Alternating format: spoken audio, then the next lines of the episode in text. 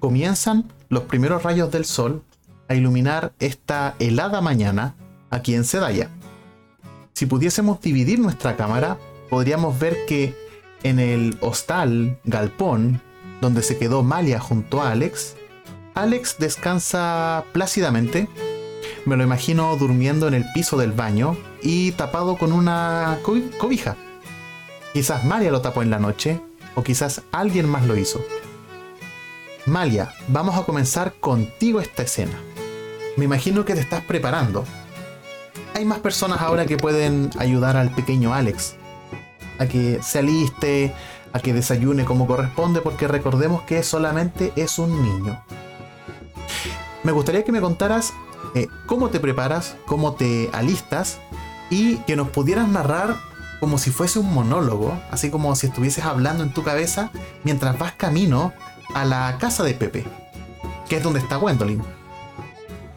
Bueno, en primer lugar, tomo, como es un niño, igual me lo puedo. Está dormido, así que tomo al Alex y lo dejo en la cama tapadito para que, para que no pase frío. Y por instinto solamente le beso la frente. Ya después voy sacando mis cosas. Eh, pienso, ¿qué mierda voy a hacer ahora? Tengo mucho miedo de lo que pasa Alberto se vuelva a repetir. Y mientras tanto voy guardando un par de cosas, llevo un cuchillo por si acaso, porque entiendo que voy donde Pepe a conversar, no voy a a otra cosa. Así que mm, ya dejo, dejo todo ahí, cierro la puerta está el niño ahí, el de la posada, así como sacando cuentas. Le digo que le avisa al Alex cuando salga que estamos donde Pepe. Y el niño dice, ah, ya, no hay problema, y sigue sacando sus cuentas. Y camino hacia la casa de ahora Pepe y voy pensando en lo que pasó, en, en Luisa, en lo que nos espera. Tengo mucho miedo de, de perder a alguien más de nuestro equipo. De hecho, han pasado unos eh, dos o tres días y tú has tenido también conversaciones con Pepe. Te voy a decir por qué también estás un poco preocupada. El día de ayer conversaste con Pepe. Gwendolyn no estaba, estaba en su terapia de rehabilitación diaria está siendo bastante intensiva porque la vamos a necesitar en el asalto a la fortaleza del jefe de los de la fuente. Pero Pepe te dijo que su herida no está sanando como corresponde. Y que es muy probable que si vuelve a sufrir una herida en la pierna izquierda, esa pierna quede inutilizable por decirlo de manera cordial. Esta información hasta ahora no se la has dicho a Gwendolyn puesto que la madre a quien van a rescatar es tanto de ella como tuya. Y no sabemos si vas a tener el coraje de quitarle ese objetivo de su vida. Voy a dejar que tú manejes esta información. Otra cosa importante es que Sedaya eh, ya ha pasado el primer día de duelo desde que perdió a Luisa. Existe una especie de caos a nivel político, dado que gracias a la presencia del Minotauro, el Minotauro de Castilla, Sedaya se podía mantener neutral en los conflictos de esta península. Incluso mantenía a raya al mismo Baltasar. Pero ahora que no está, eh, hay dudas, hay confusión, y no se sabe cuánto tiempo más va a poder mantenerse como un pueblo libre y neutral. Vas caminando hacia la casa de Pepe. Mientras vas llegando, me gustaría que cambiemos a esta otra cámara donde está Gwendolyn. Y Gwendolyn, te quiero dar un sueño. Estás plácidamente dormida y es como si algo tomara tu espíritu, tu alma y lo sacara de tu cuerpo y pudieses volar. Imagínate que estás volando por la tierra, por el mar, ves gaviotas pasar a tus costados, a través tuyo. Es una visión bastante bonita.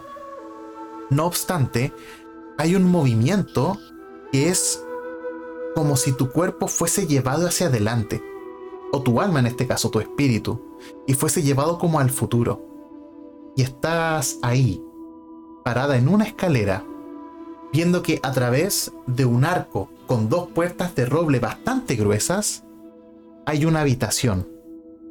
Y en esta habitación que está oscura, hay tormentas afuera, hay todo un temporal.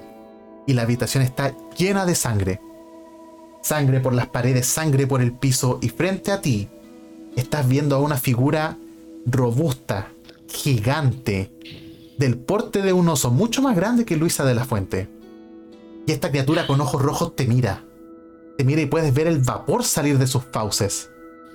Y de un tirón, vas a hacer de vuelta a tu cuerpo y vas a despertar.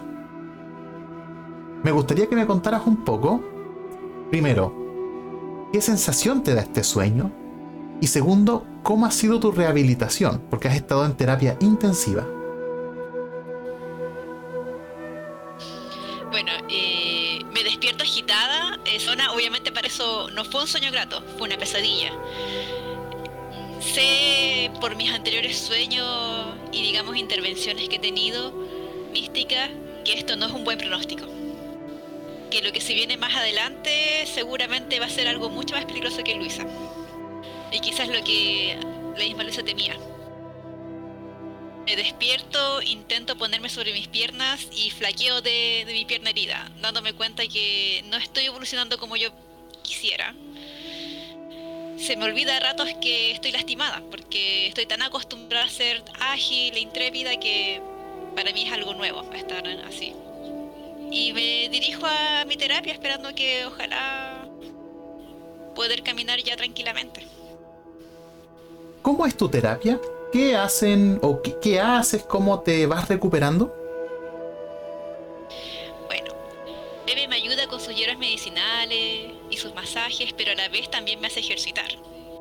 Me hace mover, me hace caminar, me hace esforzarme y no muchas veces puedo cumplir lo que él me pide. Además de esto siento dolor permanente, así que eh, es, es complicado. Comprendo. Nadie te lo ha dicho, así que hasta donde tú sabes, pese a que sientes el dolor ahí constante que te está punzando la pierna, eh, crees que estás dispuesta para la pelea final. Porque yo me imagino que tú no vas a abandonar a tu hermana en este último momento, ¿o sí? No, no lo haré. Eso significa ir poco menos con un bastón, voy a ir. Porque tengo otros métodos para luchar. Esa es la voluntad de las hermanas Marshall.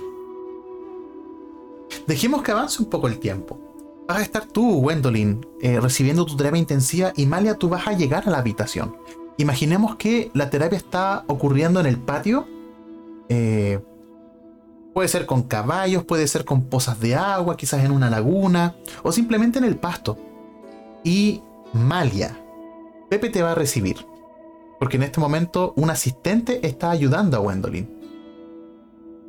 Pepe se va a dirigir a ti, van a tener una eh, conversación plácida, bastante neutral, porque ya han estado construyendo una relación que poco a poco les va entregando confianza el uno al otro. Antes de comenzar a conversar, me gustaría preguntarte, Malia, en estos dos días, ¿has solicitado ayuda a los otros pueblos? Em, nos hemos estado enviando algunas cartas con Bonnie que era del cenicero. Y mm, con los también los primeros, el primer pueblo que fuimos y nos informan sobre la situación que está allá. Han hecho más armas, han hecho más armamento y esperan poder juntarnos pronto en algún punto que se les va a indicar de acuerdo a la carta que yo les redactaré luego. Pepe te dirá, el jefe está un poco alterado. Verás, sin recibir el carbón del cenicero y sin recibir la alimentación nuestra, y tú mientras ibas caminando podías ver que habían eh, carrozas, carretas, perdón, enteras de trigo, de cereales, de arroz, eh, animales en caravanas que estaban ahí parados, que no habían salido porque el último envío no se produjo dada la intervención de ustedes. Así que puedes entender de que la situación en la península está un poco riesgosa. Y Pepe continuará. Eh, espero que tengan un plan. ¿Qué piensas hacer? ¿Incluirás a tu hermana en esto? Em, bueno, la conozco lo suficiente para saber que aunque le pida que se proteja, me va a acompañar de todas formas. Así que tengo que idear un plan para ir a nuestro objetivo finalmente y vamos las dos, siempre vamos a estar las dos. Pepe te mira entre comillas en silencio, dado que recordemos que es ciego, pero se toca la frente con su mano y te dice, al principio no te tenía mucha fe, pero he visto lo que puedes lograr. Y quizás pueda ser más grande que Luisa, podría ser incluso un líder nato. Pero tus métodos no siempre son correctos, ¿o sí?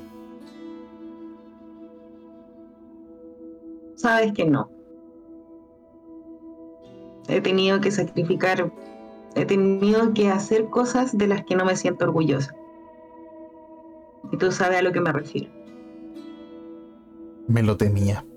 Por algún momento pensé que era una visión.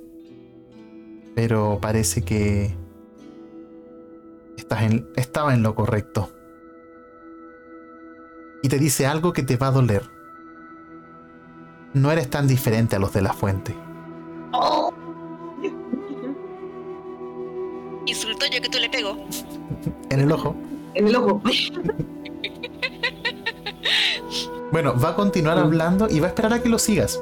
me imagino que va caminando lentamente, encorvado, con los brazos hacia atrás, y te va a decir, Sedaya no va a aguantar más estando neutral. Necesitamos actuar. Dime por favor que tienen un plan.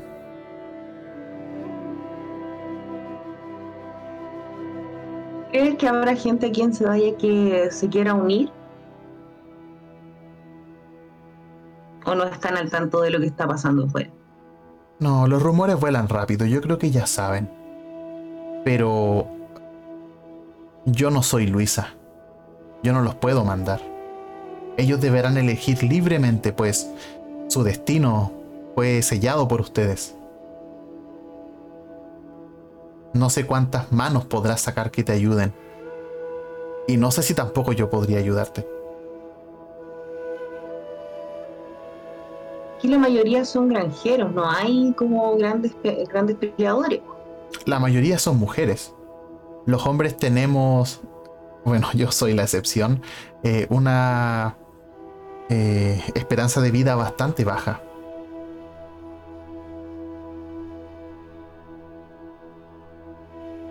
se complica porque finalmente también nosotras fuimos las que sacamos a su líder de aquí. No creo que nos vayan a apoyar mucho. ¿O tú qué dices? Tendrás que probarlo. Podría citar a una audiencia más tarde. Por el tiempo y por lo que me ha llegado de mis eh, pajaritos, eh, no nos queda mucho tiempo sin que seamos asediados por el jefe. Él sabe que ustedes están aquí y él sabe que mataron a Luisa.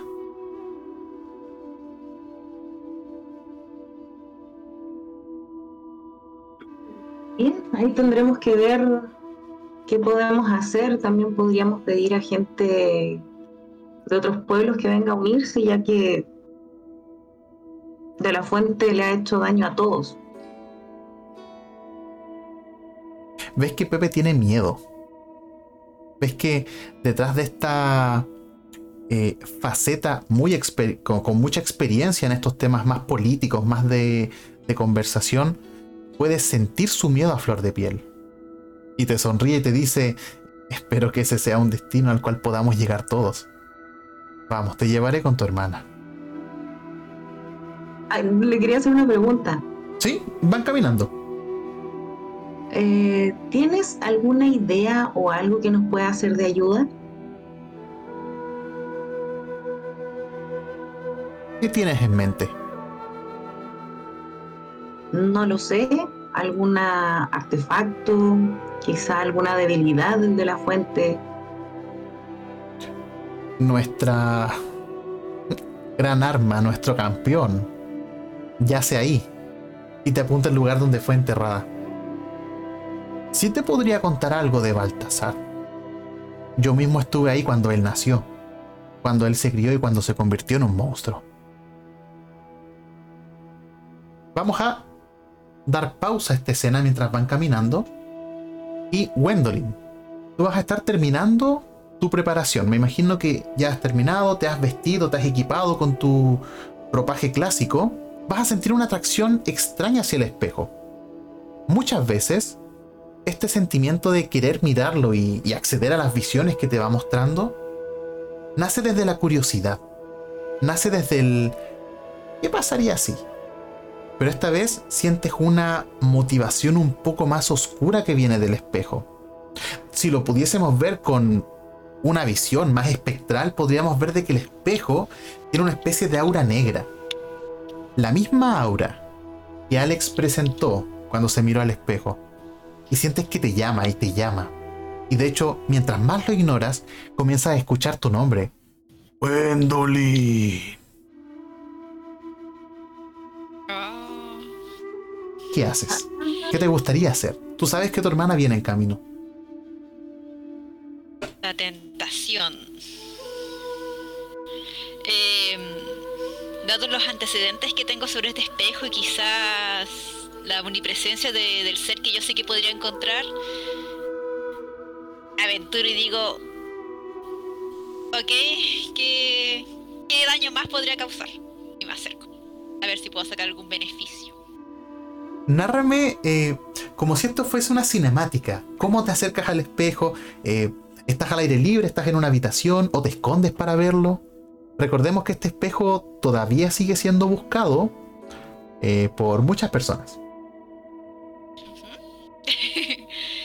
sí. como estoy realmente un poco dolorida, no estoy dentro de una habitación. Estaba reposando un poco, haciendo ejercicios que me recomendaron y veo, o sea, siento que me llama.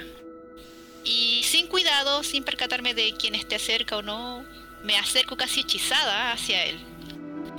Como si parte de mí no tuviese voluntad, pero a la vez quiero ir. Y me acerco y, y lo levanto y lo empiezo a mirar. Voy a dejar que tú me describas qué es lo que vas a ver, pero la instrucción es la siguiente vas a ver algo feo, algo repugnante. Algo que va a activar en ti incluso este reflejo de querer vomitar. Y vas a querer con todos tus deseos poder borrar la imagen de lo que viste. Pues lo que está ahí reflejándose podría simular una especie de protocolo de respuesta, de, de forma de poder manipular el espejo a voluntad. Hasta ahora el espejo muestra lo que quiere mostrar, pero te está mostrando a ti cómo poder decidir qué es lo que ver. Pero con todo beneficio, con toda bendición y milagro, hay un costo que hay que pagar. Nárrame con detalle, ¿qué es lo que estás viendo?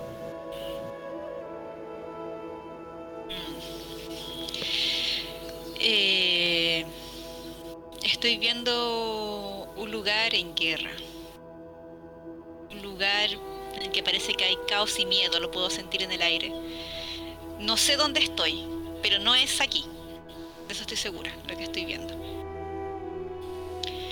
Siento que veo realmente que hay alguien ahí, clamando por algo, clamando por fuerza, o algo así, por lo que escucho los susurros. Pero a cambio le pide que de un equivalente. No entendiendo bien quién ese equivalente es, la siguiente imagen que veo es su familia, su pueblo, gente desgarrada y destrozada aparentemente por la misma persona. ¿Me caí? No. ¿No? ¿Se escucha ya, que No, sorry. Estoy atento a lo que Eh, cuentas. Veo un pueblo en sangre y una persona llorando. Tripas por todos lados, bebés, niños descuartizados. Pero todos dentro de un patrón extraño. Que no sé si logro entender bien. Esta persona sufre, no está contenta con lo que hizo, pero logró su cometido. Si un cometido, pero soporta. Siguiente acto parece que se suicida y no. Y él se borra la imagen. Veo negro. Ya veo. Así que es de esos rituales. ¿Ves algún, o dentro de tu imagen, viste algún color en particular que te llamara la atención?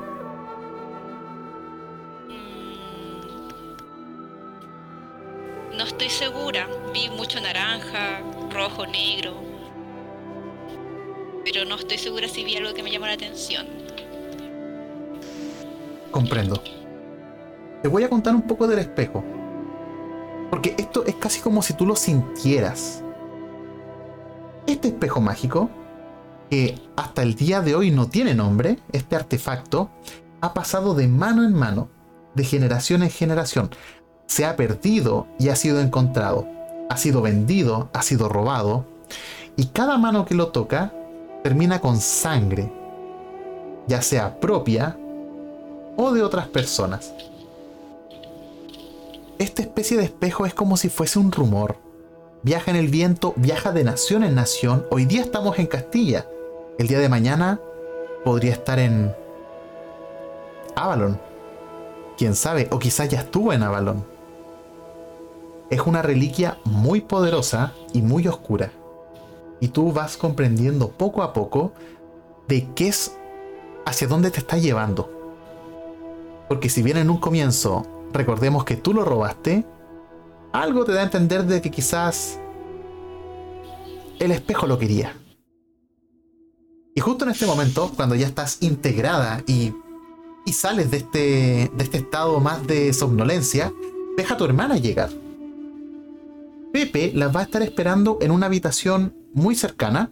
Es como la habitación de oficina planificación, eh, con un escritorio grande, pero ya la describiremos. Y ustedes tienen un... Bueno, van a tener la mesa disponible para poder intercambiar cualquier información. eh, y cuando estén listas, vamos a ir donde Pepe. Entonces, ¿cómo va a ser este reencuentro? ¿Qué se dirían? ¿Qué no se dirían?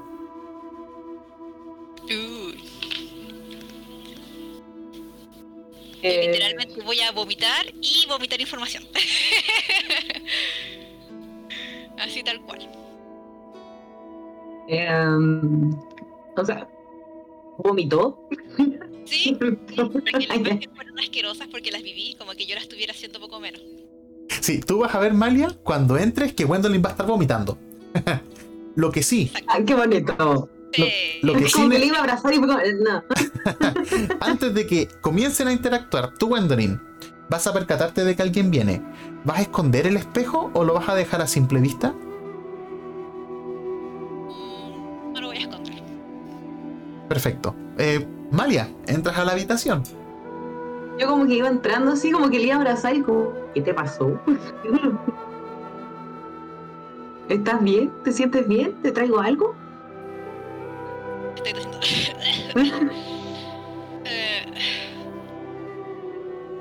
Malia, es momento de que te muestre por lo cual está huyendo y el motivo quizás de mucha sangre derramada. Y le muestra el espejo y le dice, este artefacto que ves aquí se ve hermoso, pero parece ser muy peligroso. Bueno, dame un segundo. Al momento en el que tú lo muestras, tú, Malia, vas a ver a Alberto en el reflejo, con una soga en el cuello. Y esta imagen, así como apareció, va a desaparecer. Entonces se la muestro y bueno, le estaba comentando eso. Eh, el motivo de por el cual me tuve que ir. Yo no sabía lo que era cuando lo encontré. Esto fue un encargo.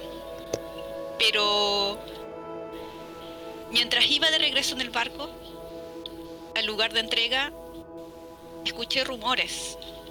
Escuché que que aparentemente lo buscaban con un fin malicioso, que los barqueros, como tú sabes, se emborrachan y se ríen pensando que son tonteras. Pero cuando vino alguien con una capucha y los hizo callar, me dio a entender que no era así. Algo, algo en mí me hizo tomarlo e irme. Mientras todos dormían, o al menos eso creo yo, huí. Me fui lo más lejano de donde estaba en ese momento, que creí ser mi hogar. Aparentemente lo siguen buscando. Y creo que vine a caer justo en las fauces del lobo. Malia, este espejo está maldito, o es mágico, o, o es bendecido, no lo sé. Pero lo que me acaba de mostrar me dice que no nos viene nada bueno en el futuro. Yo, o sea, mientras me está contando todo eso, me, obviamente me lo pasa y mientras me está hablando trato como de volver a ver a Alberto, y, pero me veo yo.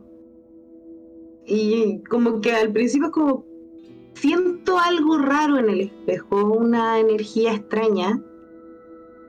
Pero aparte del uso de ver un reflejo parece un espejo, no, no tiene nada en especial. Y lo miro, lo doy vuelta y es como, es un espejo. ¿Qué se supone que te muestra?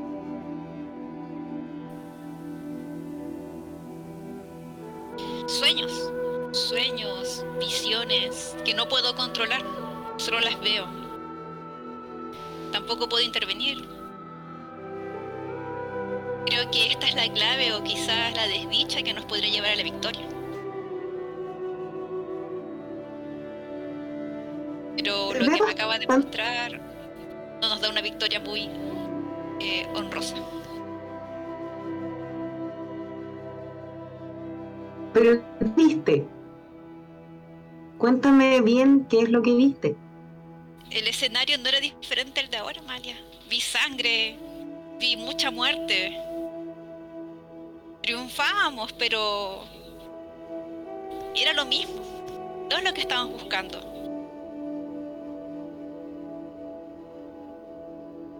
¿Y qué te muestra algo de nosotras, de nuestra madre? ¿O solamente.? No, nada, me, me mostró que. Bueno, creo yo haber visto que alguien lo utilizaba, porque no sé cómo se usa. Y creo que la manera en que se utiliza no es la que queremos nosotras, que es derramar más sangre. Aparentemente necesita alimentarse de almas o algo así. Yo no puedo ver nada. ¿Crees que el espejo te eligió a ti? No sé si me eligió a mí o me maldijo a mí pero yo me siento atraída por los poderes que tiene, así que no creo ser capaz de en este momento, te lo paso a ti para que lo guardes. Ok. Yo lo guardaré y mientras te sientas segura que yo lo tenga, lo voy a tener. Eh, necesito otro favor, María. Hace unos días envié una carta al pueblo minero preguntando por piezas y quién sabía de, la pistola que encontré. Quizás llegue un encargo entre hoy y mañana. Si lo puedes recibir en la entrada, no creo que quieran entrar al pueblo. Sí, obviamente vamos a recibir lo que tengan para enviar. Estoy como, como nerviosa de toda esta información y tener el espejo cerca realmente me, no es, me provoca una incomodidad que no sabría explicarlo. Pero por mi hermana lo guardo como en mi bolsita y ahí lo, voy a tener. De hecho, Malia, eh, para ser un poquito más ¿Mm? específico, lo que tú estás sintiendo en este momento es un choque de fuerzas. Es como si lo pudiésemos graficar. Eh, algo toma tu mano derecha y te tira hacia ello, pero al mismo tiempo otra cosa toma tu mano izquierda y te tira hacia el otro lado. Es como si dos fuerzas estuviesen debatiéndose por ti, por tu alma, por tu futuro o por tu destino. Y esta, esta lucha es la que tú estás sintiendo en tu interior. Tú todavía no sabes cómo el espejo está relacionándose o cómo está influyendo a la bruja. Se me ocurre que mm, cada cierto rato vuelvo a tener como esa visión y como parpadeantemente veo la figura del demonio atrás de mi hermana. No siempre, aparece de repente como una sombra. ¿Qué demonio? No lo sé, pero sé que sigue a mi hermana a todos lados. descríbemelo un poquitito, ¿Cómo, lo ves? ¿Qué sientes? Veo las, mi hermana y atrás de ella veo como una sombra con cuernos. No es como sólida, es más, que, más bien como una sombra, un, humo que está detrás de ella y forma cuernos. La escucho al rato que de repente aparece, la escucho susurrar. Voy a darte un poco más de información. Esta imagen que tú estás viendo es como una especie de sobreposición. Porque si bien tú sabes que Gwendolyn al tener la carta del diablo tiene ciertos rasgos característicos de un demonio, eh, es como si hubiese otro detrás de ella. Y que está unido a Gwendolyn por una especie de cordón eh, etéreo con forma de humo gris, humo más negro. Y mientras Gwendolyn va avanzando, tú puedes ver que este, esta especie de hilo que los unen comienza a separarse y se empieza a ir y sale de la habitación, obviamente tú lo pierdes. Pero si nosotros pudiésemos irnos hacia el cielo y poder seguir este, este hilo y empezar a tirarlo, nos empezaríamos a mover, a mover, a mover de pueblo en pueblo, llegaríamos al mar y nos iríamos mar adentro. Y este hilo lo perderíamos en el horizonte. Ya con esto, me imagino que se disponen a ir donde Pepe o desean interactuar eh, algo más. Bueno, yo creo que más que nada intercambiar información, decirle a la Gwendolyn de lo que planean hacer en los otros pueblos, ella me, dice de las o de las cosas que van a traer. Contarle igual lo que pasó con Alex. la sensación que me da, que es muy similar a, la energía que tiene este espejo. Ya, cuéntaselo como si la estuvieses narrando hacia ella. Eh, bueno, estoy muy preocupada. Alex, luego de que la muerte de Alberto, ha cambiado. Y no es un cambio bueno. ¿A qué te refieres? Siento una energía muy similar a la que me transmite este espejo. No sabría explicarte cómo siento eso, pero no es algo bueno algo se oscureció en él después de la muerte de Alberto. Y temo por él. ¿Qué crees que pueda hacer? ¿Qué crees que, le afecte? Eh, um, cada uno tiene cierto destino que siguiendo a veces sin darse cuenta y de repente uno va tomando ciertas elecciones y él ha decidido algo que no es bueno. No sé si se podrá sacar o se podrá sanar, pero es algo que está herido en él y que él mismo decidió dejar como una herida abierta. ¿Decidido? ¿Te comentó algo? ¿Hacer algo? No era necesario que me lo comentara. Se notó mucho. Él quiere venganza, quiere sangre y es recién un niño. Ay, ese chiquillo es un malcriado. Ah, dile que lo vamos a dejar encerrado si no se comporta. Sí, yo también lo vi como opción. Pero, Pero... claro, es momento de que quizás lo dejemos fuera de esto. Ha visto mucho más de lo que un niño de su edad debería ver. Podríamos dejarlo acá con Pepe. No sé Pero... si Pepe sea un excelente vigilante. es un niño listo, donde lo dejemos nos va a seguir igual. Mm. ¿Qué sabe hacer Alex aparte de seguirnos? ¿Tiene alguna idea de cómo pelear o defenderse? Intenciones de aprender a pelear. Eh, pero no quiero enseñárselo. Me pidió hace unas noches que le enseñara a pelear. No me sonó como tanto a defensa, sino que más a ataque.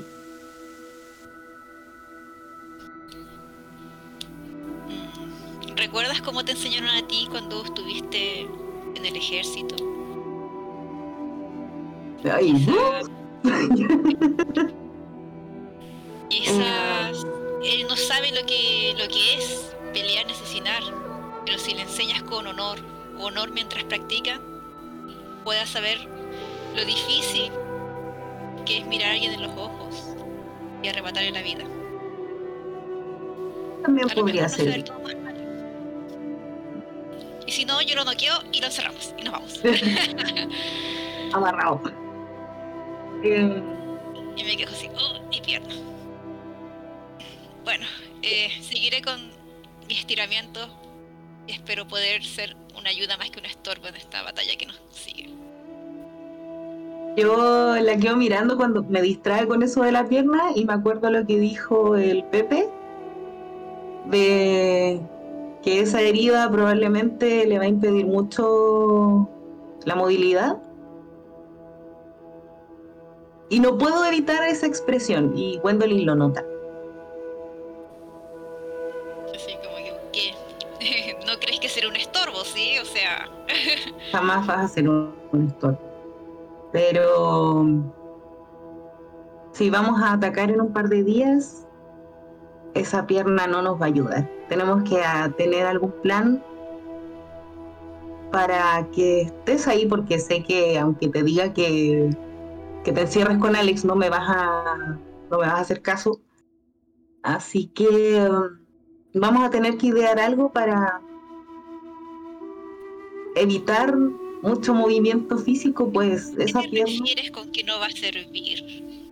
Eh, tu pierna no se va a curar del todo en estos pocos días que tenemos. ¿Dónde sacas eso? Pepe dijo que está avanzando, lento pero avanza. Pero no lo suficientemente rápido para curarse. Sabes que no te lo digo para esconderte. Te lo digo porque es la verdad. Ir hacia el suelo y digo, no puedo perder mis piernas, Mario. No lo Buscaré una manera de ayudar, pero no voy, no voy a interponerme en tu camino, sé lo que tengas que hacer. Y es ahí cuando tú, Gwendolyn, vas a quizás empatizar un poco con el pequeño Alex. Y vas a poder comprender un poco más lo que Malia te estaba diciendo. Pepe las va a estar esperando. De hecho, eh, va a salir de la habitación, va a estar con los brazos atrás y les va a hacer el gesto para que pasen. Pues hoy es un día importante. Déjenme llevarles hacia la habitación. Esta habitación, tal como describí, va a tener una mesa grande, una mesa cuadrada, de una madera fuerte, de color eh, café oscuro. Van a haber estantes con libros, van a haber sillas, va a haber todo lo que podría haber en una oficina. De hecho, en esta oficina hay un pequeño... Eh, hay, jaulas, bueno, una gran jaula, que tiene diversos pájaros. Y estos pájaros son los mensajeros de Pepe. Pepe no puede escribir por claras razones, pero les van ayudando. Y estos mensajes son enviados y así se han comunicado con el resto de la península. De hecho, tú, Gwendolyn, le has pedido que mandara uno al cenicero para tu encargo. Pepe las va a llevar al centro de la habitación donde está esta mesa, este mesón, y va a tener un mapa de toda la península. Ustedes pueden ver su pueblo natal, pueden ver al cenicero, pueden ver a Barcenas, que era el primer eh, pueblo por donde pasaron, Sedaya también lo van ubicando y finalmente ven un punto que ustedes saben cuál es. Es la fortaleza del jefe de los de la fuente. Pepe va a reírse un poco y va a sacar una especie de piezas de ajedrez, talladas en madera, y van a ser ligeramente similares a ustedes. Va a tener una pieza de Gwendolyn, una pieza de Malia, y va a tener otras piezas más pequeñas como si fuesen peones. Y una gran pieza que representa al jefe. Y esta pieza va a estar tallada con forma de dragón. Y la va a poner en la fortaleza.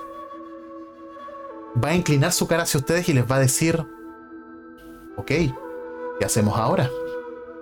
Y les va a pasar las piezas. Conversen un poco, planifiquen cómo les gustaría asaltar esta fortaleza.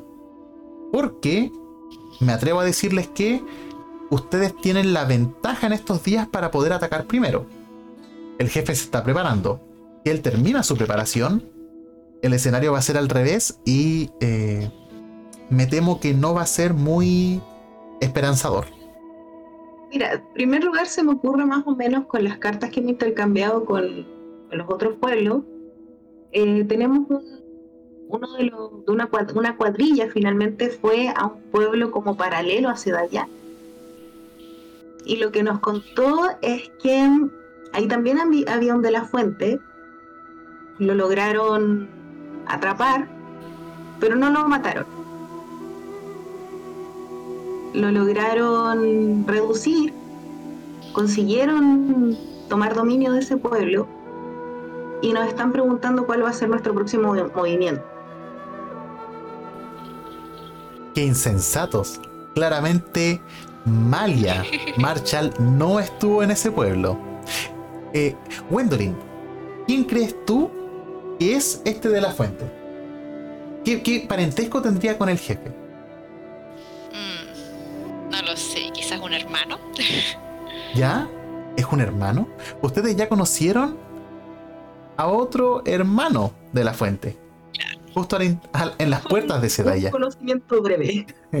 Malia, continúa. Sabes que tienen a un hermano. Una, reunión bastante breve con él. breve y sangrienta. Continúa. Tienen al hermano. Ponle un nombre. Rodrigo. Rodrigo de la Fuente. Y te han pedido, le han pedido a ustedes indicaciones de qué hacer. Bueno, si tenemos a un hermano de la Fuente, podríamos tener información también de la de la base de la fortaleza, quizá lugares como puntos ciegos en los que nos podremos nos meter, zonas en las que de hecho nos mandan como un mapa muy hecho muy a la rápida de la fortaleza y nos, nos indican los puntos en los que se pueden colocar la gente como sugerencias. Finalmente nos están mandando a nosotras de que decidamos qué de esas posiciones se van a tomar. Perfecto. Gwendolyn, ¿cómo crees tú que le sacaron esta información a Rodrigo? De la manera más cruel imaginable. ¿Quieres que lo grafique? Me encantaría que lo graficaras. Ay, no. ya, he hecho muchas, muchas, cosas con sangre. Le toca a María. Las uñas ya no las tiene es un muy buen comienzo y vamos a dejarlo hasta ahí. Comprendo. Entonces, Rodrigo les ha dado información. Imaginemos que incluso Rodrigo es el eh, constructor principal de la fortaleza de la fuente. Tiene conocimientos en albañilería, etc. Y les dio este papel cifrado con los puntos débiles de la fortaleza. Vamos a ocuparlos en un segundo más. ¿Qué más pueden hacer con Rodrigo? ¿Qué se les ocurre?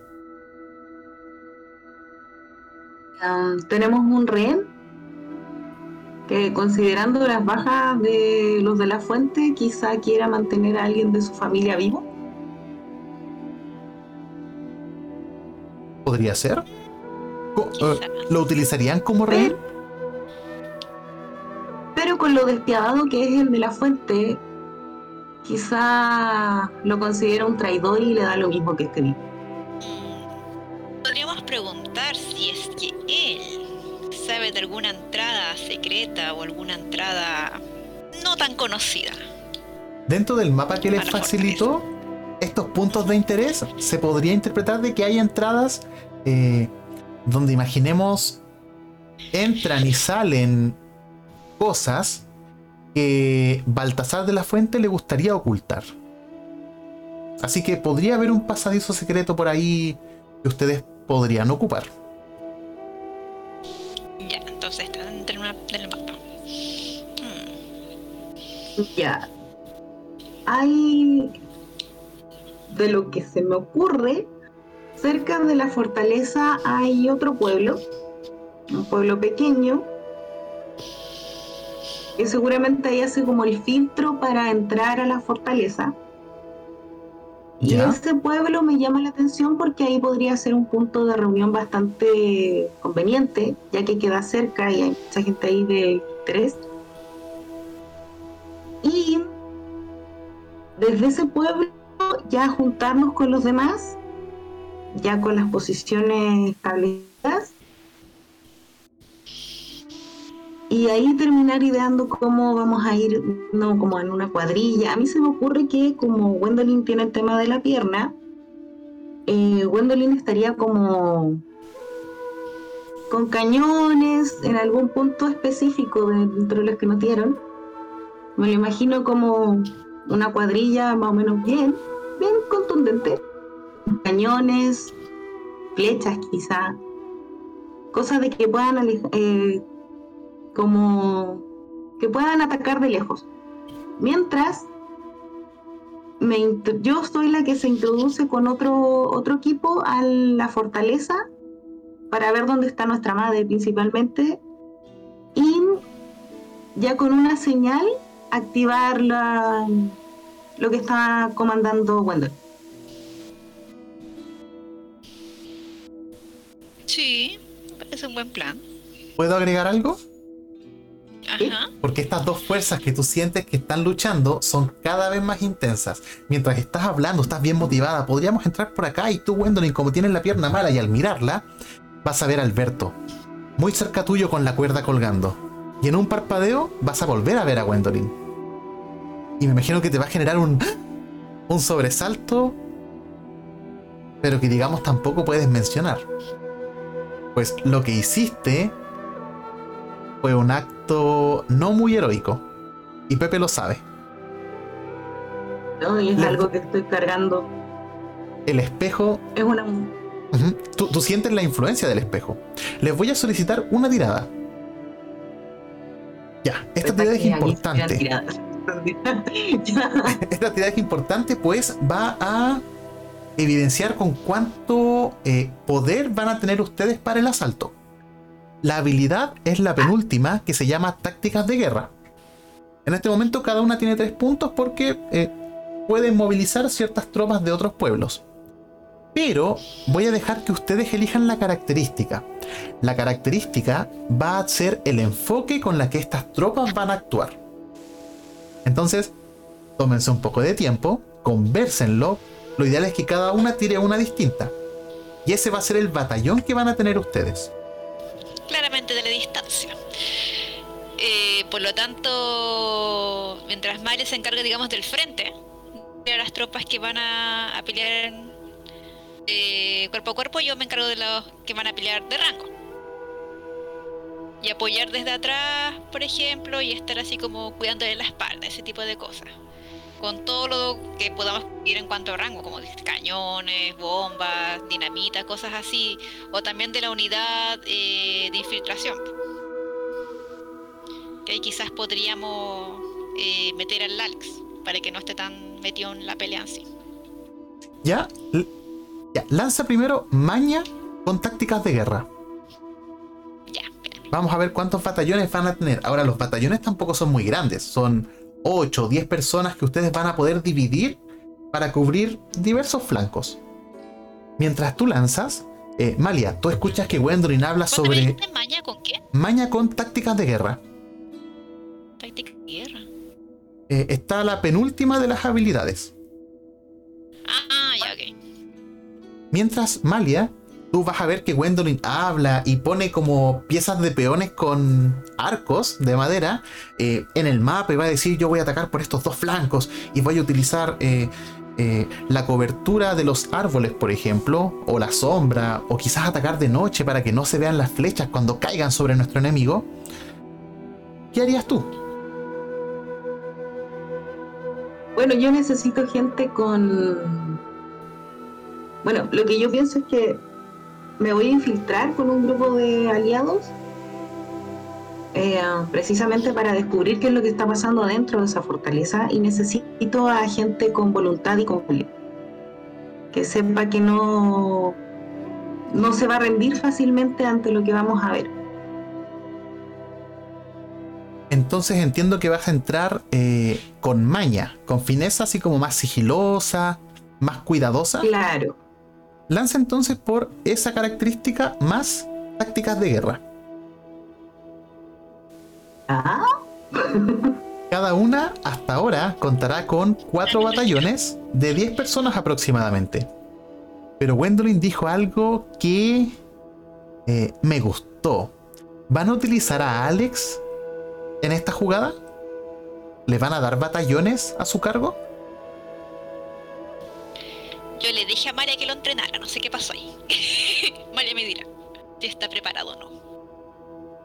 No, sigue siendo un niño. Y tiene como 7, 8 años, ¿cómo le, vaya, ¿cómo le vaya a tener al mando de algo? Al mando no quizás, pero sí un general de confianza, por decir algo así.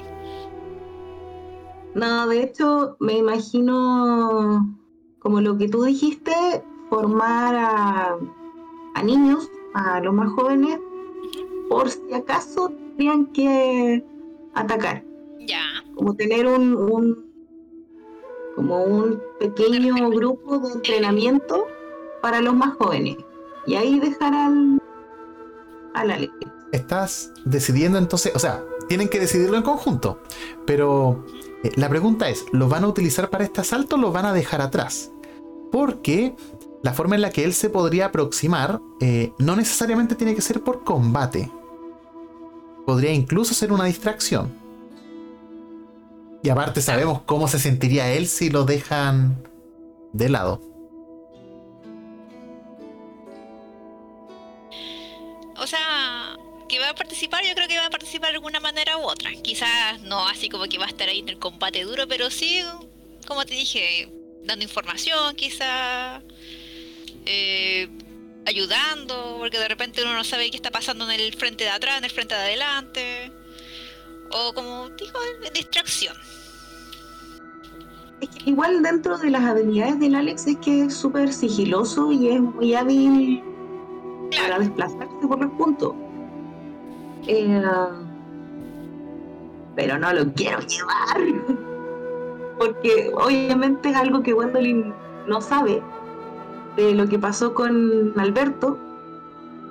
Eh, entonces no quiero tener que llegar a... Ah, claro. En un momento de desesperación. Yo digo que hay que llevarlo porque yo soy Gwendolyn. Puta hermana. si quieren lo podemos dejar a una moneda y que el destino elija por nosotros. ¿Les parece? Ya, Yo la voy a lanzar. El 1 simboliza que Alex va a participar, va a tener sus batallones, y si gustan yo podría inventarles una situación de cómo lo va a hacer. Si sale un 2, él va a... Voy a darle la responsabilidad a ustedes. Me van a contar cómo lo van a dejar afuera. Entonces... Malia. Hoy la fuerza está de tu lado. Necesito que lo pienses por mientras, porque Alex va a ser dejado afuera de esta operación. Tú me vas a contar después cómo vas a enfrentarte a eso o si no lo vas a hacer. Pero sea lo que sea, Alex no va a participar de esto. Entonces, volviendo al mapa. Cada una tiene cuatro batallones. Si nos pusiésemos en un mapa, eh, podemos ver de que a ver, eh, geográficamente, eh, la península, la parte más cercana al continente, tiene la fortaleza ubicada en un lugar bastante estratégico. Esta fortaleza cuenta con un puerto en su interior, con lo cual permite hacer comercio con otras naciones que también comparten este mar. También tiene su poder de guerra naval. Y eh, hacia el interior hay otro pueblito pequeño que tal como mencionó una de ustedes, les podría servir como punto de encuentro, pero también deberían conquistarlo. Alrededor, para el lado de la tierra, hay bosques. Si ustedes atacan de día o de noche, va a importar. ¿ya? Estos bosques, eh, todo lo verde podría servir como cobertura hasta que llegue el momento del asalto. Ya, con todo esto en mente, y la fortaleza está ahí. ¿Cómo piensan posicionar sus ejércitos? Sus batallones. Ah, ya, pensé que era algo que lo podemos conversar entonces. Sí, por supuesto. Ya. Ah, como referencia. No sé, Walian, tú dejaste fuera al cabro chico. Tú dejaste fuera al cabro chico, empieza tú. Tenía planes para ese niño. ya, pero ¿qué, qué digo el plan del- para el Alex o cómo vamos a estar? No, para ustedes. ¿Dónde desean, cómo desean avanzar esta fortaleza? Entonces piensen cómo van a entrar, por el norte, por el sur, o van a entrar por el agua. Siempre y cuando eh, mantengan su enfoque. Gwendolyn va a hacerlo a distancia y Malia va a entrar sigilosamente. No había craneado de que también se podía entrar por mar. No, no, no me lo había imaginado. Todo es posible en Eh. séptimo mar. Eh, um, eh, como somos. ¿Por usar barcos? Yo puedo usar barcos. mm, Pero ojo que no tienen barcos. se me acaba de ocurrir. no hay barcos. No Pero nos podríamos sacar de la misma fortaleza. ¿Podríamos robarte si tú? Eh, más que robarlos, dejarlos sin barcos. Ya. Ya, ya, ya. A ver, ¿cómo haríamos eso? Esta es una referencia del el mapa que tienen frente a ustedes. Hay un castillo que es la fortaleza y al lado del este hay mar y al lado del oeste hay bosques.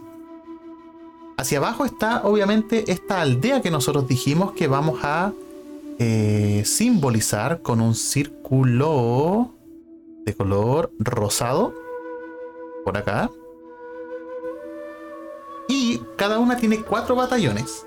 Malia, tú eres el color rojo. Gwendolyn, tú eres el color azul. Ahora, sigan planificando y yo, mientras lo- me lo van diciendo, yo voy a posicionar estos batallones para ver cómo lo van a hacer porque todo va a ser simultáneo. Y obviamente asuman de que hay ciertos lados que son eh, los puntos de interés que Rodrigo de la Fuente les sopló. Así que pueden decirme, acá hay una entrada secreta, quiero poner un batallón acá o dos batallones. Yo digo que por. De hecho, aquí donde tenía la manchita hay una.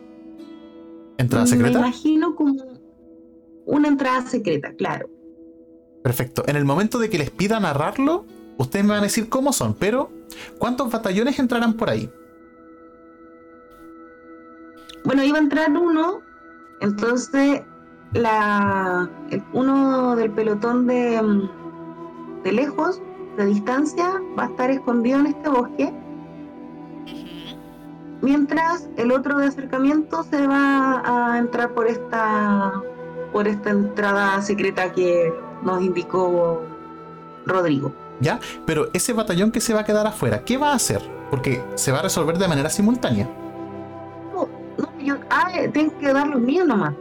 Sí. No, pues yo decía que ese era el de la Gwendolyn. Ah, no, solamente Uno los de los de la tuyos. Wender. Ah, ya, entonces borra ese. No, chao. Ya, a ver. Ya, espera, no. Otro. Hagámoslo un poquitito más dinámico. Acabas de posicionar Ya. uno de tus batallones, Gwendolyn. Tú ves que en el, en el mapa hay uno, un peón, imaginemos con una capucha tallada de que es de sigilo, que está en esa entrada. ¿Dónde pondrías uno de tus arqueros, de tus batallones a distancia? Eh, la idea siempre es que las tropas vayan. Ay, no sé qué pasó. Resguardando las que van cuerpo a cuerpo, po, excepto aquellos que se van a infiltrar, obviamente. Todos los de Malia se van a infiltrar. ¿No que algunos van a ir a entrar por la entrada o no? Eh, Ay, me no.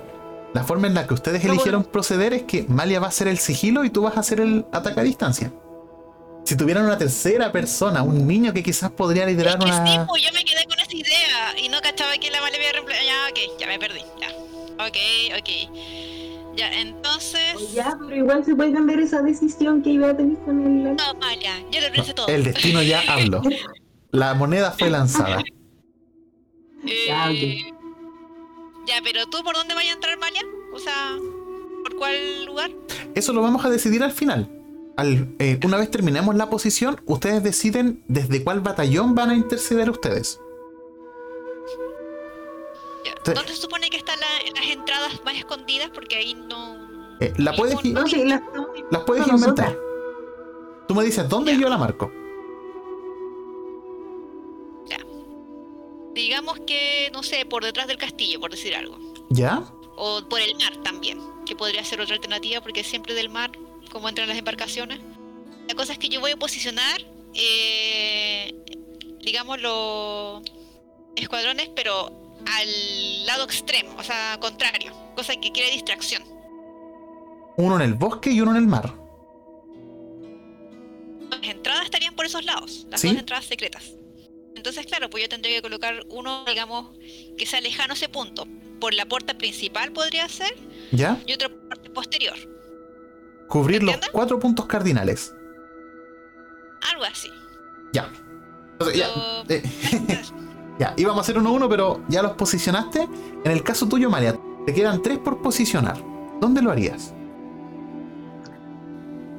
Eh, las otras entradas secretas, me imagino que esta torre que está al medio, la grande, ahí nos indicó Rodrigo que es el como la base donde está Baltasar. Correcto. Así que me imagino una como detrás de esa torre, que sea como la más cercana. Ahí hay, también hay una entrada, seguramente algún desagüe o algo que está que viene de esa torre. ¿Ya? Y las demás me la imagino en los otros costados, pero nunca entrando por la principal. O quizás sí, pero tendría que ser como un, un grupo aparte que distraiga a los guardias de la entrada principal.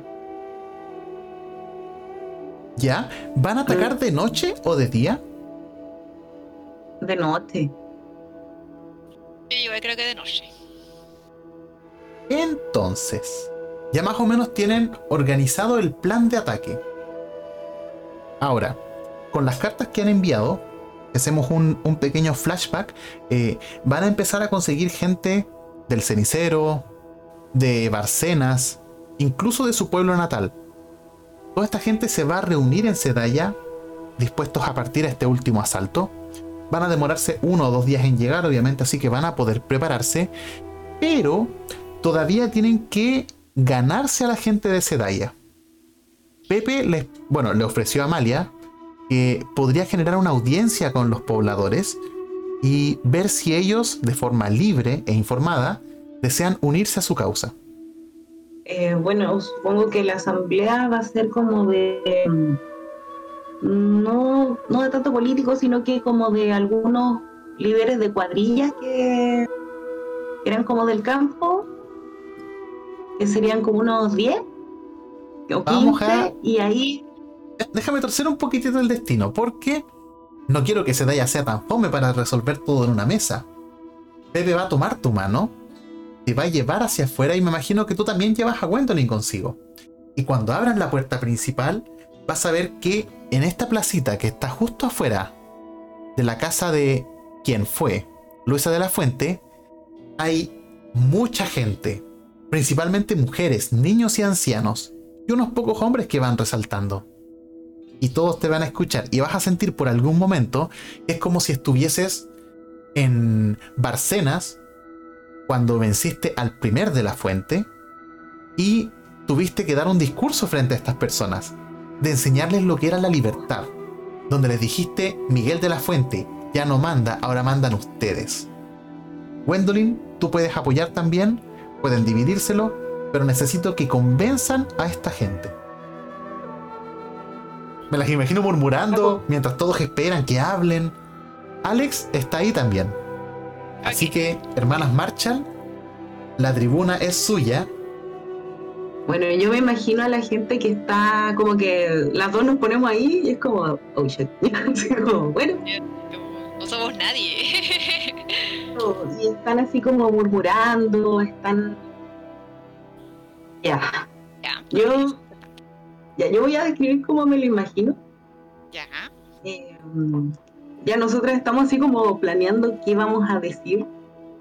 Finalmente hay que inspirar a esta gente. Y escucha a la gente murmurando y esos murmullos que se empiezan a escuchar cada vez más fuerte. Y eh, cuando empieza más fuerte, más fuerte, y como que tratamos de hablar y no se escucha, y la Gwendolyn como que se chorea y apunta hacia el cielo con una... Y pega un disparo así como... Gente, necesitamos que los escuchen ahora. Sabemos que no somos sus personas favoritas en este momento.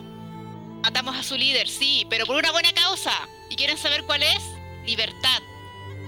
Ustedes creen que viven en libertad, pero no es Viven con miedo, viviendo cosas, haciendo lo que alguien más les impone. Hay paz, pero esta paz no es verdadera. Nosotros les traemos real paz. Puedan, puedan salir, puedan alimentarse como ustedes deseen.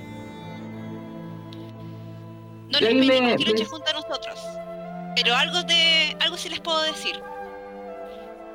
Luisa no era nuestra enemiga.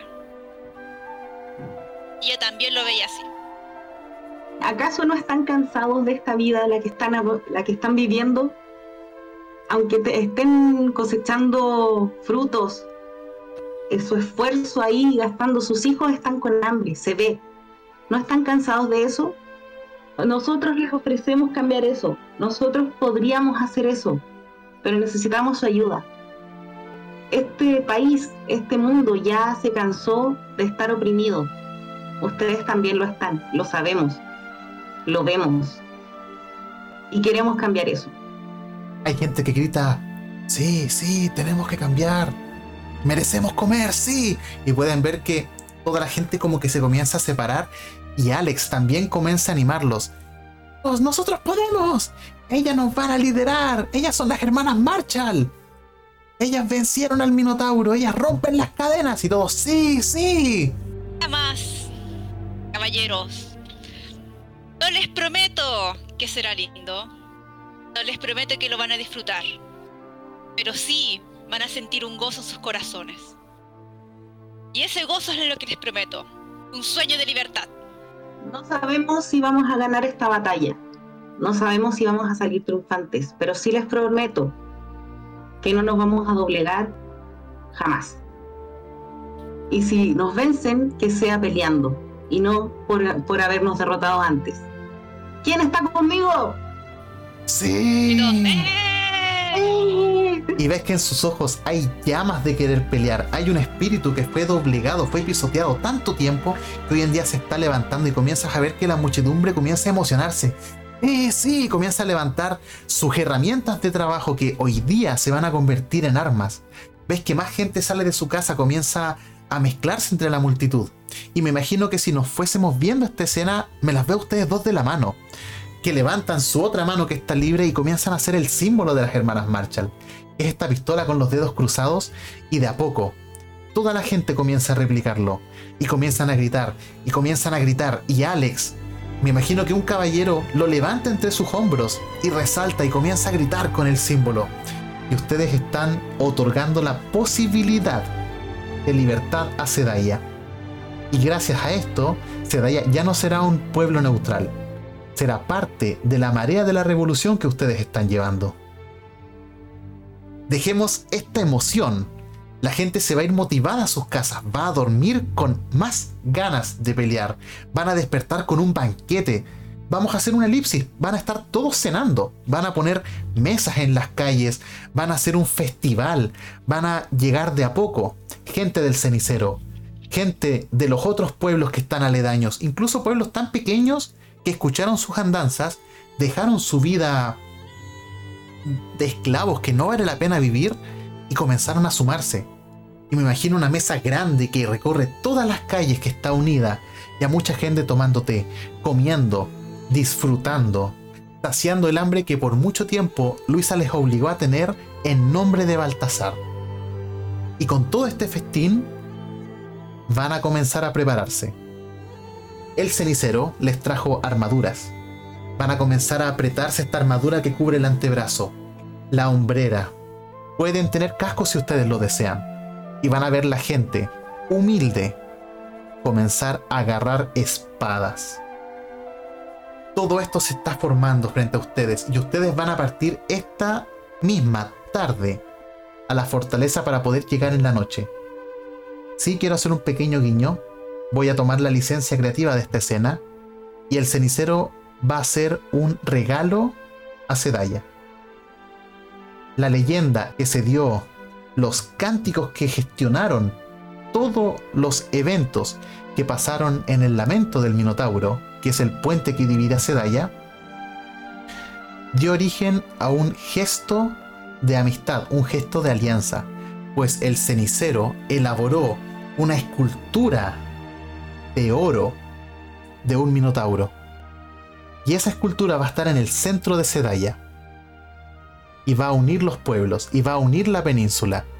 Y con este gesto la gente va a estar más motivada a seguir su ideal de paz.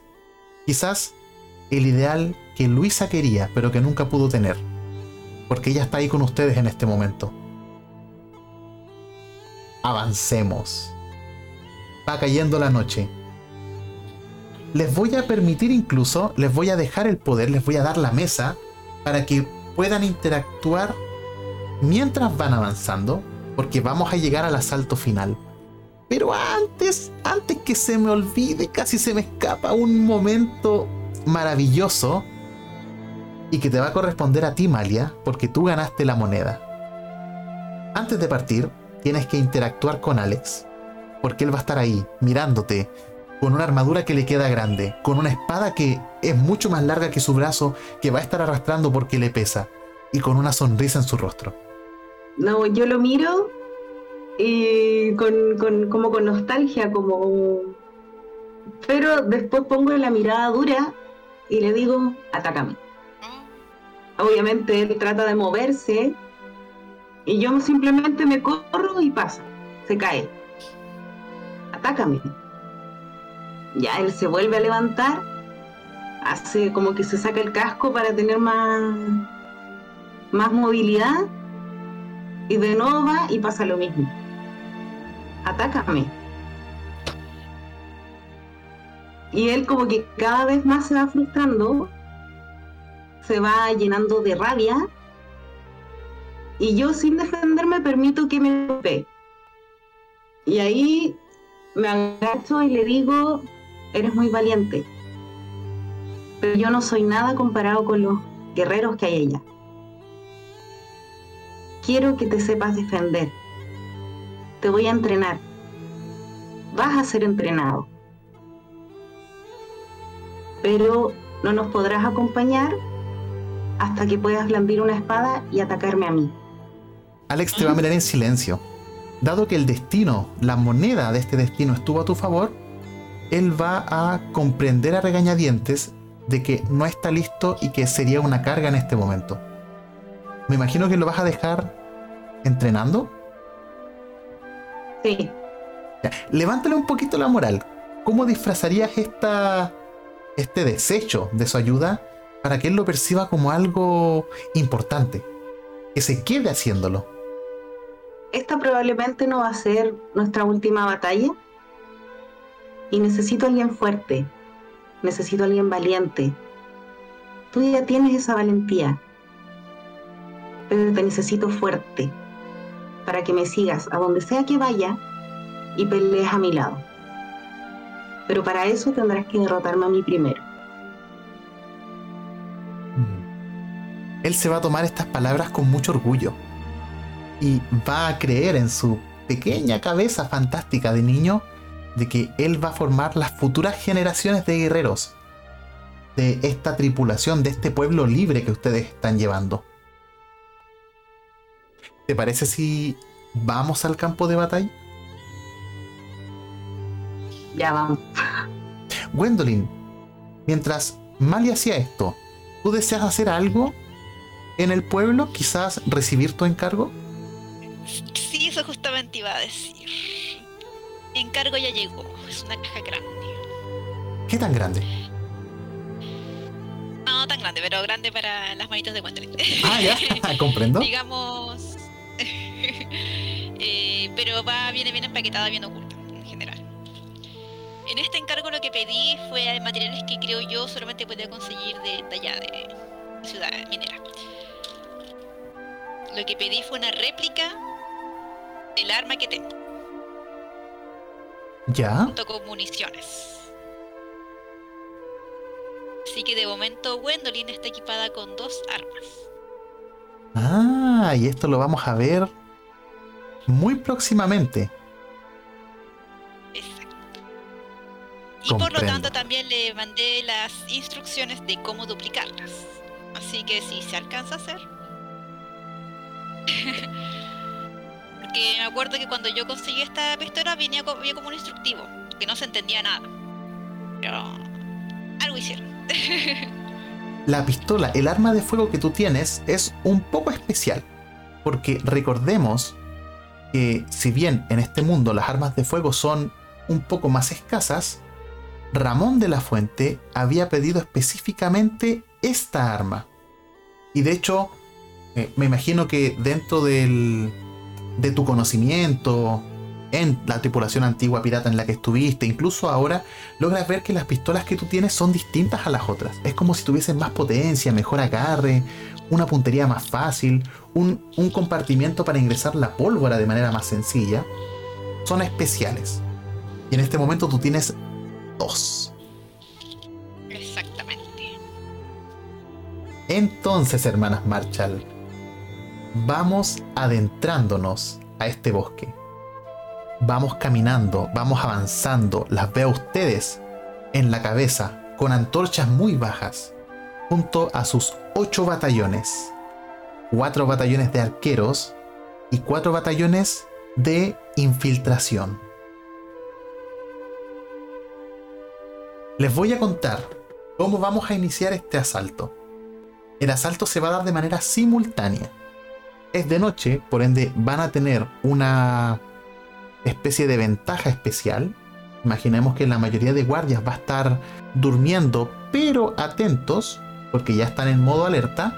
Y hay otros que van a andar eh, dando vueltas por ahí, avanzando. Y ustedes van a llegar a las cercanías. Quiero que me narren cómo estos escuadrones se han estado posicionando. Tú, Gwendolyn, dijiste que uno va a entrar por el agua. ¿Cómo lo van a hacer? Ya, o sea, yo decía que una de esas podría estar, o sea, en mi batallón o, o cómo podrían estar. Eh, primero, ¿dónde van a estar ustedes? ¿Con qué batallón? Ah, ya. Yo voy a estar en el bosque. Chum. Perfecto. ¿Malia? Eh, yo voy a entrar por la que está más cerca de la torre mm, de la torre principal. Por la parte norte. Claro. Perfecto. Hagamos algo. Yo voy a narrar lo que está pasando en la periferia y ustedes van a narrar el escuadrón donde van. ¿Ya? Déjenme eh, empezar a mí, déjenme sazonar un poco las cosas. Como les mencioné, todo este asalto va a ser de manera simultánea.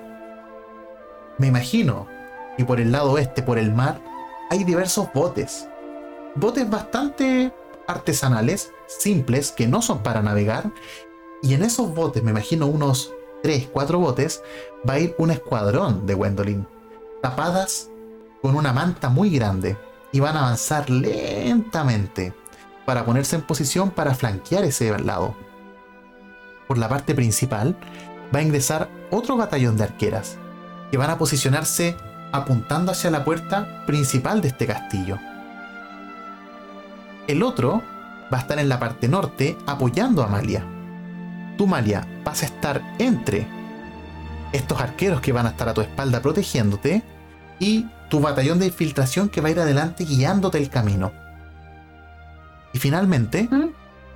Gwendolyn, hay un batallón que te va a acompañar que voy a dejar que tú lo manipules como tú quieras. Por el lado de Malia, hay cuatro entradas, una en cada punto cardinal y estas entradas son secretas. Me imagino que traspasan el cierre perimetral de este castillo, por ende vas a poder ingresar y tus tropas van a ingresar sin problemas, pero adentro se va a desatar el caos y la destrucción. Antes de darle el poder para que me describan cómo van a ir ingresando, quiero que notemos un detalle. Este castillo fue recientemente construido. Fue construido en base a un antiguo castillo. Por ende, Rodrigo podría tener información del viejo castillo y dejó algunos pasadizos secretos para sí mismo, imaginemos. Este castillo tiene diversos nombres. Algunos los conocen como la Fortaleza Plateada. Otros lo han escuchado como el Nido Dragón. Hay alguna gente que lo categoriza como la hoguera. Mientras ustedes van avanzando, se van a dar cuenta de que hay bosque, hay costa, pero todo alrededor del castillo es como si hubiese nieve. Hay un polvo blanco que refleja la luz de la luna, y mientras más se van acercando, pueden sentir que su textura no es nieve. De hecho, me imagino que uno de ustedes intenta tocarla, la levanta, y esta sustancia se derrite en sus manos, se fragmenta y desaparece. Porque son cenizas. Con esta entrada, díganme qué harán sus batallones. María, ¿tú te vas a infiltrar ahora o, vas a esperar algún alguna distracción? Eh, nos vamos a infiltrar de a poco. Ya.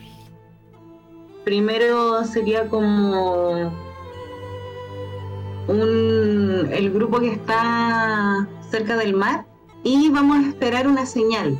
No sé, vamos a hacer un sonido de animal, de, de búho quizá y ahí nos vamos a ir infiltrando de a poco los demás. Ya. Entonces las instrucciones de los batallones míos que están detrás tuyo es eh, interferir en caso de que alguien los descubra o alguien se esté acercando para, para ver dónde están metiendo. Así como dispararle de lejos, ¿cachai? O tirar flechas.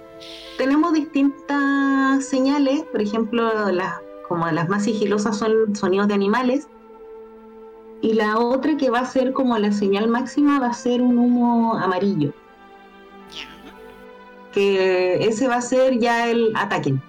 Y ahí todos se van, van a atacar con todo lo que tengan. Vamos a ver el castillo. Imaginemos que la cámara comienza a alejarse. Podemos ver estos pequeños botes tapados con mantas acercándose lentamente por el mar hacia este castillo podemos ver los arqueros del frente y podemos ver a Amalia atrás, con dos batallones, viendo cómo hay una pequeña rendija al momento de acercarse la puede sacar con las manos. Y hay un pasadizo pequeño, oscuro, que te lleva hacia el centro de este castillo. Con esta escena, con este. con esta previa de asalto, vamos a terminar el capítulo.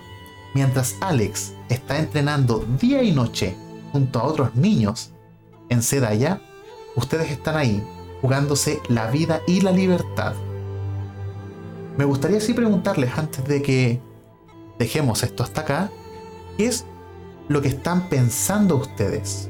Malia, tú cuando ves este pasadizo oscuro que te recuerda las fauces de un lobo, ¿qué piensas? ¿Cómo sientes el espejo? ¿Qué, qué, qué estás sintiendo en este momento?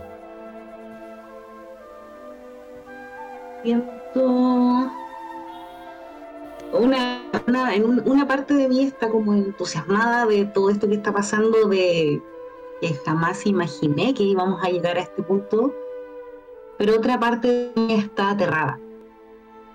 Está aterrada de que todo esto falle, está aterrada de que algo le suceda a mi hermana, a mi madre.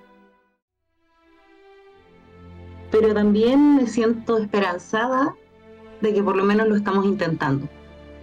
Con todas nuestras fuerzas estamos aquí y si bien no lo logramos vencer, vamos a causar una herida bastante grande. Gwendolyn, tú ves que tu hermana, la persona que más quieres, quizás tu ejemplo de vida, va adentrándose en un pasadizo oscuro y la vas a perder de vista. Y a medida de que esto pasa y tú comienzas a tensar o, o escuchas que los batallones comienzan a tensar los arcos, vas a sentir una, un dolor en tu pierna.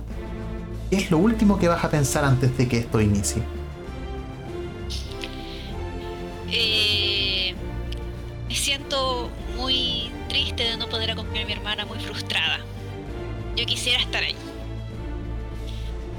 Y me dan unas ganas de ir, aunque sea arrastrándome. Pero voy a hacer mi mayor esfuerzo para protegerla desde el punto donde estoy. Así que lo único que espero es que mi puntería sea bendecida. Vamos a ver si el destino lo permite. Como escena de cierre, imaginemos que la cámara comienza a hacer zoom.